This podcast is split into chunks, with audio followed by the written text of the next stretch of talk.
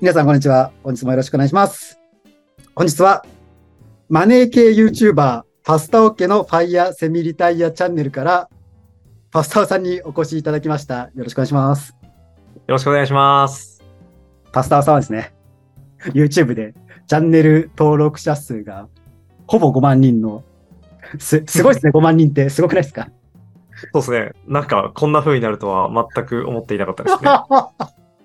ど、どんな気持ちなんですか？チャンネル登録者数が5万人いる気持ちって。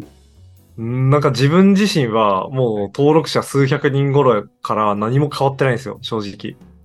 ただただ数字だけが大きくなってきて、えーなんか10万人行くと銀の盾みたいなのもらえるじゃないですか。一丁前の。はい。はい。称号もらえると思うんですけど、あれの折り返し地点まで来たのかみたいな 感じで、意外と遠くに来たんだなみたいな感覚ですね。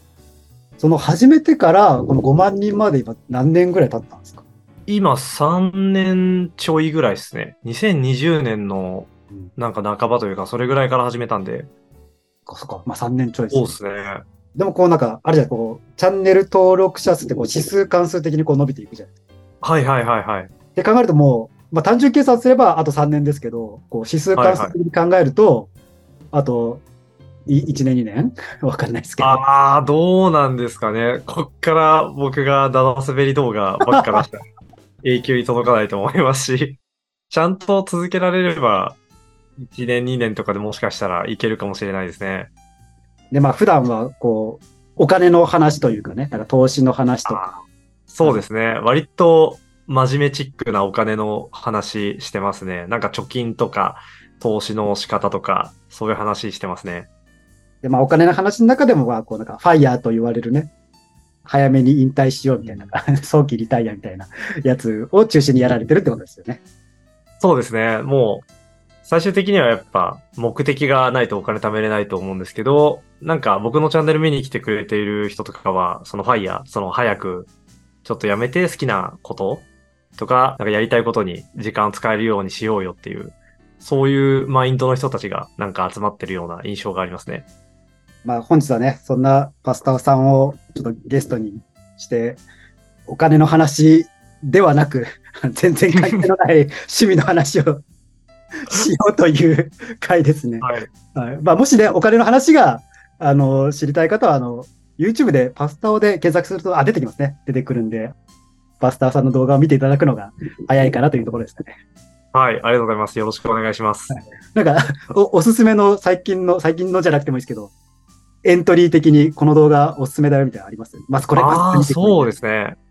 それで言うと、結構あの、来年から新 NISA っていう、うんうんあの、割とすごい制度が始まるんですよ。うんうん、で、その新 NISA 関連の動画を、もうここ最近乱れ打ちしていて、で、結構それのよく再生されてる動画、なんか20万再生とか30万再生とかされてるのとかあるんですけど、なんかそういうのを見ていただくと、割かしこう、なそうですね。いろんな人がこう、ためになったとか 言ってくれてるので、なんか、その動画から書いていただけると、割かし役に立つのかなっていうのはありますね。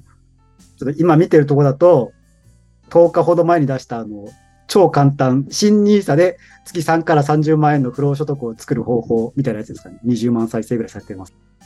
そうですね。なんかそれはすごい受けが良くて、そうですね。びっくりしたんですけど、ただ、うーん、やっぱり新 NISA っていう制度を、例えばどう使えばいいのかとか、で、何を買えばいいのかとか、どれぐらいの量を買えばいいのかとか、で、終わった後どういうふうにじゃあ終わらせていけばいいのか、こう売っていけばいいのかみたいなところまで全部こうまるっとお話ししてるので、確かにこれは見ていただくとだいぶスッキリするんじゃないかなって思います。わかりました。じゃあ、この動画は、ちょっと動画説明欄に入れても大丈夫ですか？ああ、もちろんです。ありがとうございます。もしね、えなんか今日話した人は、お金の話はしなかったけど、面白そうな人だなと思ったら、ぜひ、はい僕から見てる限りでは、あの、詐欺師とかね、そういう怪しい人ではないんで、あの信用して大丈夫かなと思います。はい。もう、至って真人間なんで、そこは信信用していただければ嬉しいです。それで、で、今日は何の話をするかというと、今日はあの、卓球についてちょっとお伺いしたいなと思ってます。はい。はいで、パスターさんは大学まで卓球をやられてたんです、部活で。そうなんですよね。意外と長くそれもやっちゃってて。中学から始めたんですけど、はいもう中高大と10年間ですかね、やってましたね。で、まあ、社会人になってからも、まあちょっとちょいちょい卓球はたしなんでいらっしゃるというか。そうですね。今も、ほんと細々なんですけど、こう、地域のクラブチームとか、そういうのに入って、いろいろ試合に出たりとか、うんで、ちょいちょい集まって練習したりとか、なんかそういうのはやってますね。じゃあまだ大会とかも出てるんですね。出てますね。そこまで、その、例えば全日本の予選とかガチな大会ではなくて、地域のオープン大会って言って、こう、若い方から年配の方まで、こうみんな出られるような、そういう。試合にこう出て、そういうまあ地域のクラブチームのゼッケンとかつけてそこに出るみたいな感じですね。そんなね、卓球ガチ勢のスタオさんに、日本の、そして世界の卓球の今という話をちょっとしていただきたいなと。スケールでかいですね。いや、あの、げ現状みたいなね、現状。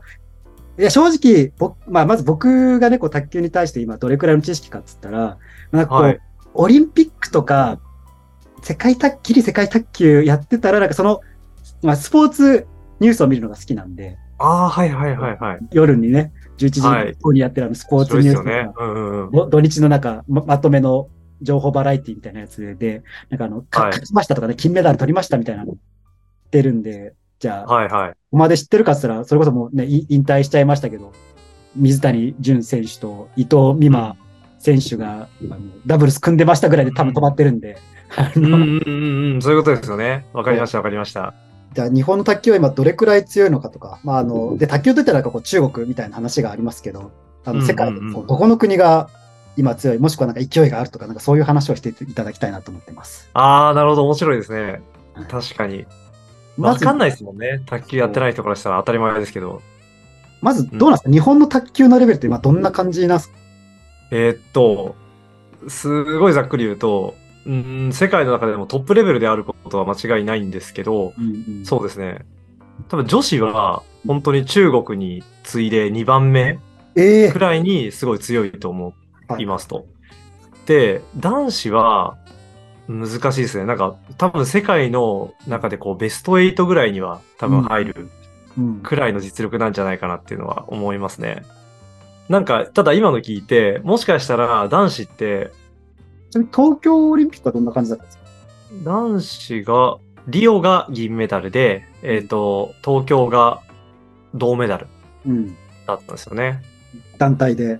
団体戦で。で、だから男子が、もう2016年、2020年と結構強かったんですよ。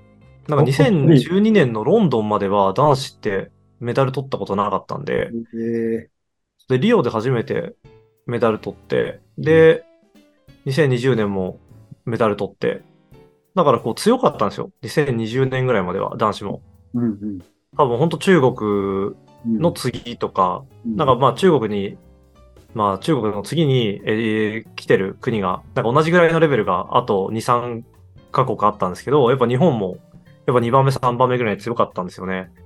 まあそれって多分水谷選手と張本選手とかう、んそういうエースがいたからっていうのもあるんですけど、ちょっとなんかそれに比べると今、水谷選手もいなくなっちゃって、うんで、かつこう、世界のレベルも上がってきてるみたいなところがあるので、うんうん。最近ちょっと男子は成績がちょっと悪いですね。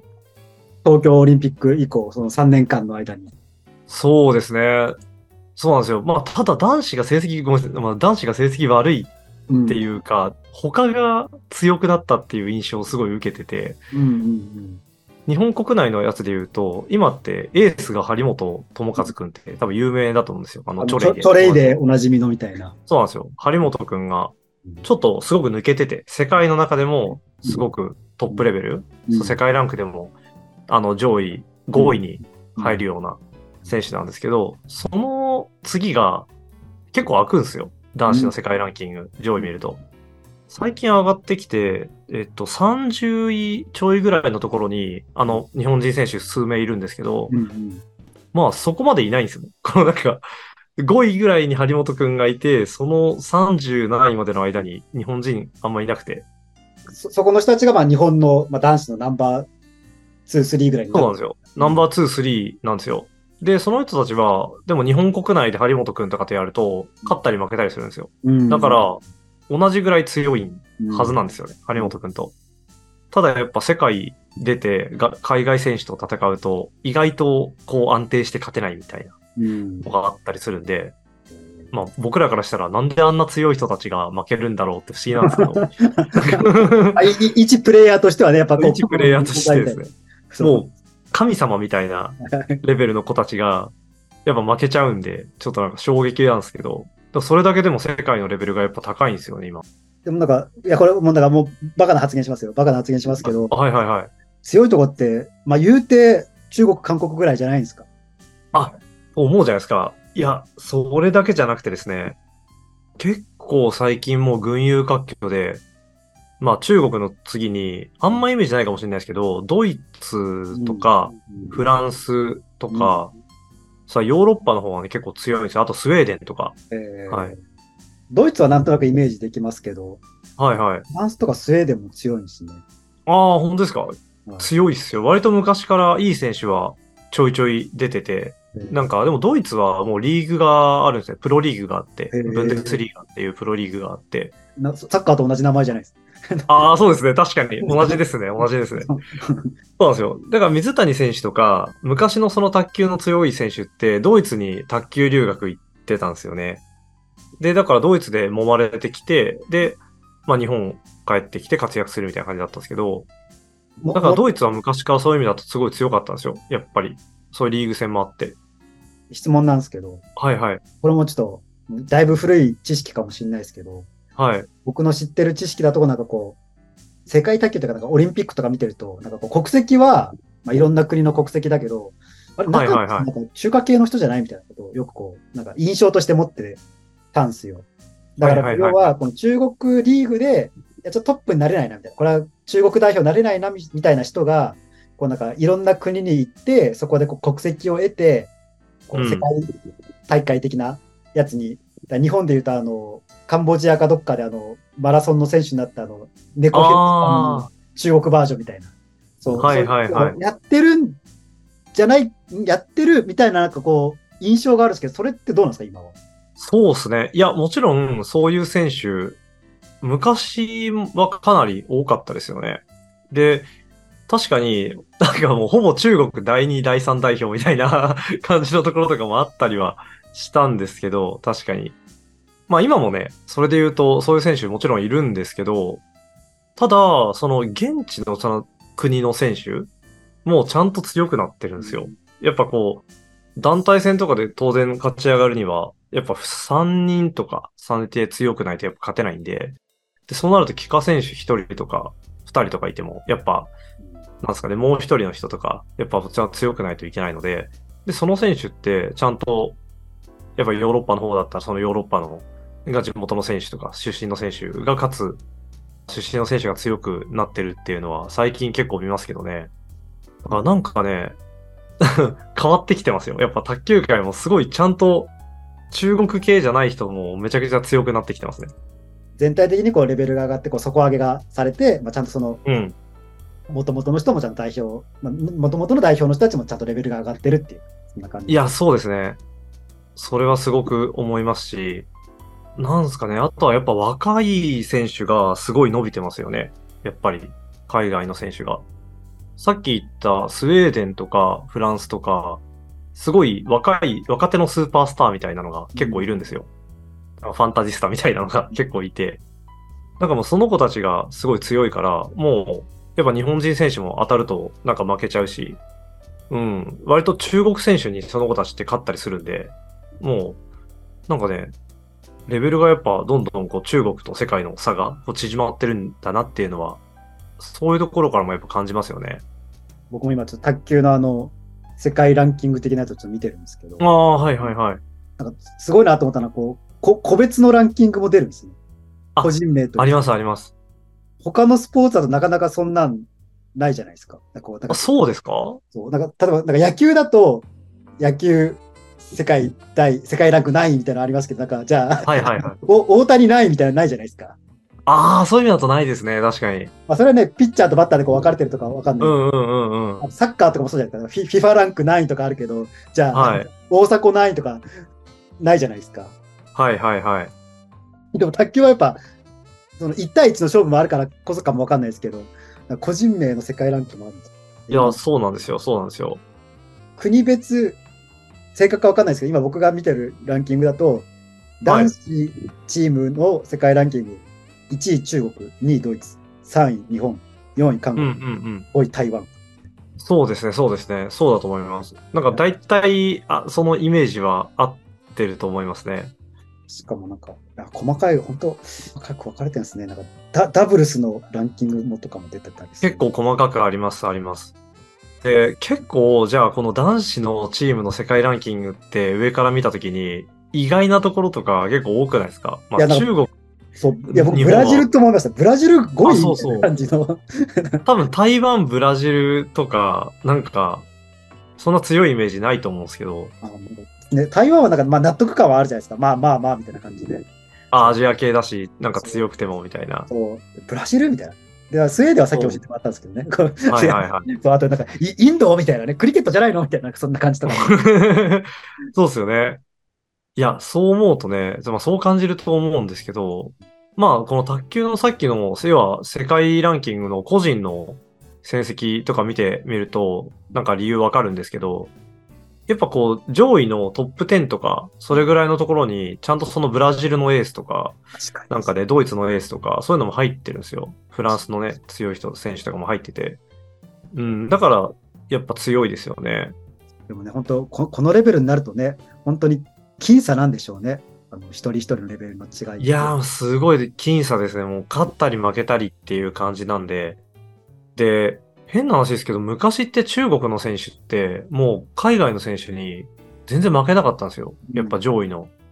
大体こう世界ランク3位、1、2、3位の中国人って、なんかどんな試合でこう、海外の選手と当たっても、まあ、絶対勝つし、むしろこう、セットをこう、取られたりすると、おみたいな感じになんかなるっていうか、そういうレベルだ、そういうレベルで圧倒的だったんですけど、今もうそういうの、ちょっとなくて、結構中国の選手勝ったにしても、割とこう、フルセットとか、フルゲームまで行ったりとかして、結構接戦なんですよね。覚えてますよ。中国の選手に勝っただけでなんか大金星ってなんかこう見出しになったりとか、ああ、そうそうそうそう。負けた中国の選手がなんかすごい戻っていって、あの肩を落としながらすげえコーチに怒られてるシーンとかなんか記憶がこ んな怒られんの？みたいな感じの。なんか反省文とか書かされるらしいですよね。えやばいっすよね。いや、そうなんですよ。ただ昔ほどの圧倒的な強さっていうのはないですね。やっぱり中国に。まあそれだけ全全体的なレベルが上がってきた。まあほら、日本の多分、柔道とかもそうだと思うんですよね。だから昔だとなんか勝って当たり前ね、またお家芸とかって言われてましたけど、うんうん。今だとね、この間のやつもなんか、最後ギリギリでこうフランスに金メダル、あのああ、そうですね。フランスが金メダル取ったりとかみたいな僅差でしたけど、あったりするんで、やっぱこう、他の国がね、やっぱまあそれだけメジャースポーツになったっていう考え方もできるのかもしれない。うん、それもあると思いますね。確かに。ちなみにその、うん。卓球のこう試合を見るときに、はい。いや、ここ見ると面白いよみたいな、ちょっとポイントとかああ、それ確かによく言われるんですよね。素人目線だとなんかこう、もう、う打ち合っ、まあ、いや、うんうんうん。箇所でいいんですよね、一箇所で。だから素人目線だと、なんか、う打ち合ってて、細かい、まあ、これ、まあ、やんないとね、多分その凄さって分かんないんだと思うんですよ。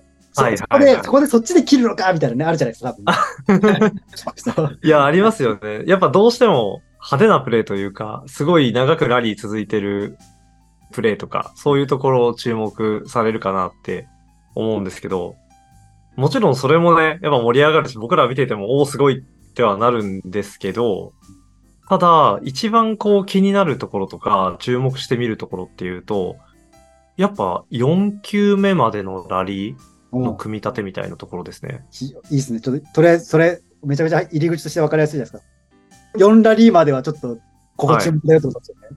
そうです、そうです、そうです。っていうか、あのー言ってしまうと卓球のラリーって、4球以内とか、4球ないし5球以内に終わるのが8割ぐらいって言われてるんですよで、ほとんどはだから、そこで決まるんですよね。そのサーブレシーブそのサーブレシーブ、3球目攻撃、それに対するレシーブみたいなところで4球目までなんですけど、大体こう、どういうサーブを出すか。で、サーブで結構決まる時もあるし、で、それに対してどういうレシーブをするか。で、レシーブエースが決まることもあるし、で、逆にレシーブで相手をちゃんと崩せるサーブが出せたら、3球目攻撃強く打てて、3球目で決まることもある。でも逆にレシーブ側がいいレシーブをして、3球目をうまくこう封じて、で、4球目に逆にレシーブ側が強く打って得点するっていうパターンもある。だから、だいたい4球目以内で、そのラリーの勝敗って大体決するんですよね。で、まあ、それが多いので、やっぱ選手って4球目までをどう組み立てるかとか、そこでいかに優位に立つかっていうのを考えて、配球を組み立ててると思うんですよね。だからそこを注目して見ていただくと結構面白いかなって思いますね。結構サービスの回転とか、あと長さとか、はい、そういうところ、うん、回転長さ、コース、そう、その辺って選手、1ゲーム目いろいろ探ったりして、2ゲーム目、3ゲーム目とかで結構変えてるんですよ。やっぱり。だその辺で、やっぱこのゲームが変わった時にどう戦術を切り替えてるのかみたいなのを見たりするのは結構面白いですよ。要は、目には見えないけど、こう選手同士の読み合いが発生してるってことですよね。そうですね、そうですね。読み合いですね。だから、結構水谷選手とかってその辺がめちゃくちゃ上手だったって、本人も自分はそこが上手かったみたいにおっしゃってるんですけど、あえてこう1ゲーム目にいろいろな技術を、いろんなコースとか、いろいろんな回転のサービスとかレシーブをやって、この選手ここ苦手そうだなとか、このサーブこう効くなとかっていうのがあると、大事な場面にそれをあえて取っておいて、それを使わずに他のパターンでゲームを組み立てていくとか。で、要所になったらそれを出すとか。いうことをやってるみたいなんですよ。ってなると、なんかそういうの見てて、あれみたいな、サービスさっきまで、こう、順横回転っていう、なんかまあ、回転のサービスだったけど、なんかちょっと逆横系とか、まあ、縦回転っていうすごい綺麗な下回転を出したり、ナックル系のサーブ出したりが多くなったなとか、結構そういうのを見たりして、まあ友達同士でこう、なんかサービス変わったよねとか、なんかレシーブのなんかコースとか、打ち方、レシーブの種類変わったよねとか、そういう話をしながら観戦してますね。いや、ちょっとその視点はなかったですね。もうまあ本当に目に見えないだけでも、ハンター、ハンター的なことが行われてるってことですよね。こう読み合い、読み合いみたいな感じの。いや、そうですね。絶対そこの読み合いが、もう我々一般人レベルだと考えられないぐらい深いんだと思うんですよ。やっぱり。でも、面白いですよ。やっぱこう緊迫していくと、多分ここにこういうサーブ出すんだろうなみたいなのが、やっぱね、みんな一致してくる時があるんですよ。やっぱり。こう試合がこう終盤に行くにつれて、大体こう、その選手がこう得点欲しいときはこここに出すとか、こういうサーブを出すとか、こういうレシーブをするとか、最近ここういうレシーブで失点してるから多分ここは違うの入れるんじゃないかとか、なんかそういうのをやって、それが当たったりするとめちゃくちゃ面白いですけどね。いや、まあ、とりあえず次卓球見るときは、その最初の4球というか、をちょっと注目して、なんか、やんないとね、わかんないとは思いますけど、あの、うんうんうん、こういう戦術でいってんのかなっていうのを想像しながら見てみると楽しいんじゃないかってことですかね。そうですね。そこを見ていただくと、そう、ただただこう強いボールを打つだけが卓球じゃないみたいなところが分かってくるというか。まあでも多分それっていろんなスポーツに多分通じるんでしょうね。ああ、でも、うん、その通りだと思いますね。まあ野球でも、なんかね、野球でもそうだし、テニスとか速いボール投げるピッチャーがじゃ勝てるかってそういうわけじゃないですしね。そうですね。やっぱ野球も緩急じゃないですか、ピッチャーって。だからそういうところ、相手バッターの嫌なところとか、やっぱり、そういうところを探っていくみたいなのって必要だと思うんですけど、それと似てますよね。ええー、いや。いやー、見てて疲れるけど面白いですよ、やっぱり。ちなみにどうですかそのラリーが続いてるから、なんか互角とかそういうわけでもないってことですか？ああ、いろんな面ありますね。一番勝敗に大きく左右するのは、勝敗を大きく左右するのは、やっぱサービスレシーブのところなんですよ。サーブレシーブが。ワンターンというか、はい、そうです、そうです、そうです。もう、言ってしまえばサーブが取れなかったら試合にならないので、それって結構レベルが違うとなりがちなんですよ。正直僕たち一般人レベルが水谷選手とか張本選手とかのサービスって、もうほぼ取れないと思うんですよ。もう、もう正直、回転は全然わかんないと思うんですよね。だからそうなるともう試合が成立しないじゃないですか。もう。レシーブがこっちできないから。で、それが割と世界のレベルでも起きたりするんですよ。やっぱサービスが上手い選手とかが、やっぱ、うん、なんかレシーブ全然相手ができなくて、それもほぼサーブだけで勝っちゃうみたいなこととかもあったりもするんで、まずそこですね。サーブレシーブっていうところがまずちゃんとすること。そこの実力差がないことっていうところですね。が必要で、で、その上でラリーのラリー力みたいなところが必要かなって感じですね。ただラリーになるともう、みんな強いんで、もうこの世界レベルになると、あんまり差、差という差は感じないですよね。結局その4球目までのところで、もうほぼ勝負が決してるというか、要はその後ラリー繋がったとしても、4球目まででこう優位に立ってる人がやっぱこう攻め続けていくパターンがやっぱ多いんで、はい。大体その辺ですね。やっぱそこまでが強い選手は、やっぱラリーでちょっと失点してもやっぱ強いですよ。今どうなんですか ?TD、テレビで見れる卓球の試合って、はいはいはい。オリンピックはあるじゃないですか。はい。あとはなんか最近だとこの世界卓球も放送されますね。うん、あとは、なんかあるんですか、テレビで見れる。テレビで見れるチャンス。テレビっていうと、いや、今おっしゃっていただいたみたいに大きい試合しかないっすよね。世界卓球か、オリンピックとか。パスタさんがなんかお思わず見ちゃうやつとか、ね。僕だったら、あのなんか、僕あのり陸上部出身なんで、あのなんか日曜日に NHK とかでやってる全日本大会とか見ちゃうんですよ。はいはいはい。そうですね。あ、でもまさにこれからの時期とかだと、うんと、全日本選手権っていう卓球の大きな試合があって、それが1月中旬ぐらいにうんあるんですけど、うんだからそれがテレビ中継が多分 NHK 系列 BS1 とかでされると思うんで、まあそれは面白いと思いますね。ただまあ、あとはオンラインで YouTube で結構見れますよ。やっぱり。テレビ東京のその卓球チャンネルみたいなところでも見れますし、あと T リーグっていう卓球のプロリーグが日本でも始まったんですけど、それの公式チャンネルとかでハイライトとか見れたりもするので、本当だ、今、テレビ東京卓球チャンネルっていうのがあって、なんか、じゃあまずはちょっとこここであの最初の4ラリーに、4ラリー、あの4球に注目して見ています。ぜひぜひ見てみてください。ちなみになんか前になんかちょっとお話軽く伺ったときに、なんかあの、水谷選手はなんか、いいタイミングで引退されたんじゃないかみたいなけど、あれってどういうことだったんですか？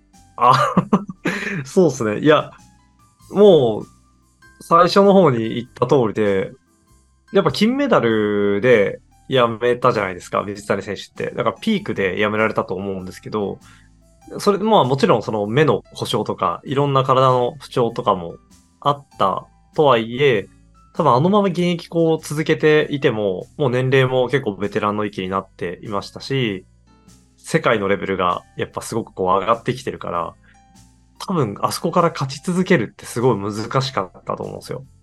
って意味で言うと、やっぱこう、頂点でやっぱ追われたっていう、すごいこう、まあ惜しまれつつ引退したみたいな感じになったので、まあ、すごく綺麗な、いい引き際だったんじゃないかなっていうのをすごく感じたんですよね。まあ、そういう意味で、い一番、まあ、自分がこう、輝ける瞬間でこう引退されたんじゃないかって。そうそうそうそう。いや、でもすごいと思いました。正直水谷選手が東京五輪であんな活躍するって、ちょっと、なんか予想できてなかったというか。あれはね、見て興奮しましたよ。最後。はい、もう、いや、そうですよね。いや、もう自分も水谷選手世代というか、水谷選手の一つ下ぐらいの年代なので、もうすごくこう、ずーっとこう、水谷選手を見て、みんながこう、水谷選手を尊敬してるみたいな世代で、なんかこう過ごしてたので、なんかもう水谷選手ってすごい多分世間的にどう見られてるかわかんないですけど、結構バラエティとかも出てて、結構おちゃらけてるみたいな感じの。そうイメージかもしれないですけど、もう我々からするともう本当神様みたいな存在なんですよ、もう。いや、だからすごく、そうですね、もうカリスマ性あって、イメージ合ってるかわかんないですけど、本田圭佑さんみたいなイメージなんですよ。ああ、もうサッカーでなるほどね。もうカカリスマ中のカリスマみたいな。カリスマ中のカリスマみたいな。だって全日本選手権でもう10回優勝されてるんですけど、それ全日本っていう日本一決める大会で10回優勝してて。だからそんな人いないんですよ。もう、水谷選手がナンバーワンで、それより前とかになると本当何十年も前の選手とか、そういうなってくるんで、今のこのレベルの中でやっぱ、うん10回も全日本勝ってるっていうのはやっぱ異次元だと思いますね。じゃあ、将棋で言うと、羽生さん。ああ、確かに。いや、そうですね。だから昔で言うと羽生さんなんでしょうね。で、えーうん。藤井聡太くんが張本くんみたいな。みたいな感じ。そうですね新旧化け物みたいな感じの。そうです、そうです、そうです。だから張本くん出てきたときに、ああ、みたいな。でも言うて、なんか張本くんがこう高校生とか、それぐらいになってくるまでは、水谷選手負けないのかなって思ってたんですけど、確か中学、中学2年生ぐらいでもう勝っちゃったんですよね、水谷選手に。ええだからめちゃくちゃ強くて、もう信じられなかったですね、だからあの時は。水谷選手視点に立つと、やべえのが出てきたなって感じですよね。そうですね、そうですね。で、向こうはもう伸びるしかないじゃないですか。中学2年生なんでまだ。だからもう水谷選手がもう乾杯みたいなコメントしてて、すごいその負けた後に。もうこれが彼の100%の実力じゃないんだったら僕は何回やっても勝てないと思うみたいなすげえコメントだなこと言ってて。あれですね、結構なんか10歳以上離れてるんですよね。そうですね。うん、12、3歳離れてるのかな、うんと思いますね。とりあえず僕の中ではこの最初の4ラリーの話がちょっと、とりあえず卓球見てみようかなと。あのそうですね。なんか卓球、まあでももう卓球がここまでなんかもうメジャーになるとはあんまし思ってなかったんですよ、日本で。テレビでやるみたいなのって考えられなかったんで、うん、なんかもうすごく今の状況に一卓球人としてすごく感激しているし感謝してるんですよね。で、なのでちょっと卓球を皆さんも多分テレビで見る機会とか見られる機会が絶対増えたはずなんで、ちょっともしテレビでつけてやってたら、なんか卓球観戦ちょっとやってみようかなみたいな風に思って、さっきの4球目までのこの組み立てみたいなところで、はい、意外と考えてこの選手たちやってるんだぞっていうところも注目しながら見てもらえたら、すごく嬉しいなと思いますね。そうですね。まあでもなんか最近はね、でも今の話聞いてちょっと思い出したのが、うん僕が行ってた高校のあの卓球部のキャプテンが、はい。タモリさんが嫌いだったんですよ。あの、あのタモリさんがみんなから使われるタモリさんが。あー、はいはいはいはいで、はい。タモリさんがなんか卓球部はなんかネクラみたいな発言をして、なんかそこあーはいはいはいなんですけど、なんか今調べたら、なんかそのタモリさんが謝罪して1000万寄付し、寄付しましたみたいな記事がなんか出てきましたわ。面白いですね。あ、なるほど。まあでもね、そんぐらいなんかね、でもなんか卓球がついてるなバーみたいなのなんか増えましたよね、最近ね。バーって言うとあれですけど、あの、卓あ球、のそうですね。なんか結構卓球台があるバーとかやっぱ増えて、いろいろ卓球できる場所っていうのは結構増えてきた印象ありますね。ダーツとかビリヤードぐらいの感覚でね、置いてるところとか結構。うんうんうん。そうですね。だから、結構そういうレクリエーションで卓球できる場所も増えてると思うので、卓球楽しいので、ぜひやってほしいですね。気軽にはね、始められる。そうですね、そうですね。まあ気軽に始められますし、なんかもし、そっから、まあちょっとね、ガチでやるみたいになると、ちょっと意外と場所を選んだりしちゃうっていうのが今の課題なんですけど、卓球界全体の。意外とその初心者さんが気軽に出られる大会とか、そういうのが実はあんまりなかったりもして、そうなんですよ。意外となんか敷居高くなっちゃってないっていうところが、課題でもあるんですけど。まあでもぜひ、入り口はね、温泉卓球っていう言葉があるぐらいですからね。そうです、そうです。でもいろいろ遊びで触れられるところは多いですし、結構あの地域の公民館とか体育館とか無料開放で卓球あのできますよみたいなやつを月1とか月2とかでやってくれてる自治体も多いので、なんかそういうところ遊びに行っても面白いかもしれないですね。皆さんも、ぜひ、近所で卓球できるところを、まあ、探してみるか、4球目にね、最初の4球に注目して、テレビ東京の卓球チャンネル見てくださいって感じですね。そうですね。あの、ぜひ卓球の試合ちょっと長いんですけど、ぜひあの見ていただけたら嬉しいです。じゃあ、本日は、登録者数が、あと5万人もいる、いや、やめてください。いじられてる感じじゃないです。まマネー系 YouTuber パスターさんに、はい。全然関係ない卓球の話をしていただきました。本当にありがとうございます。ああ、いえ、こちらこそ、ありがとうございます。なかなかこういう話できる場所もなかったので、ちょっと嬉しいです。ぜひ、あの、パスターさんの YouTube チャンネルも見て、見てくださいというところです。はい。ありがとうございました。はい、ありがとうございました。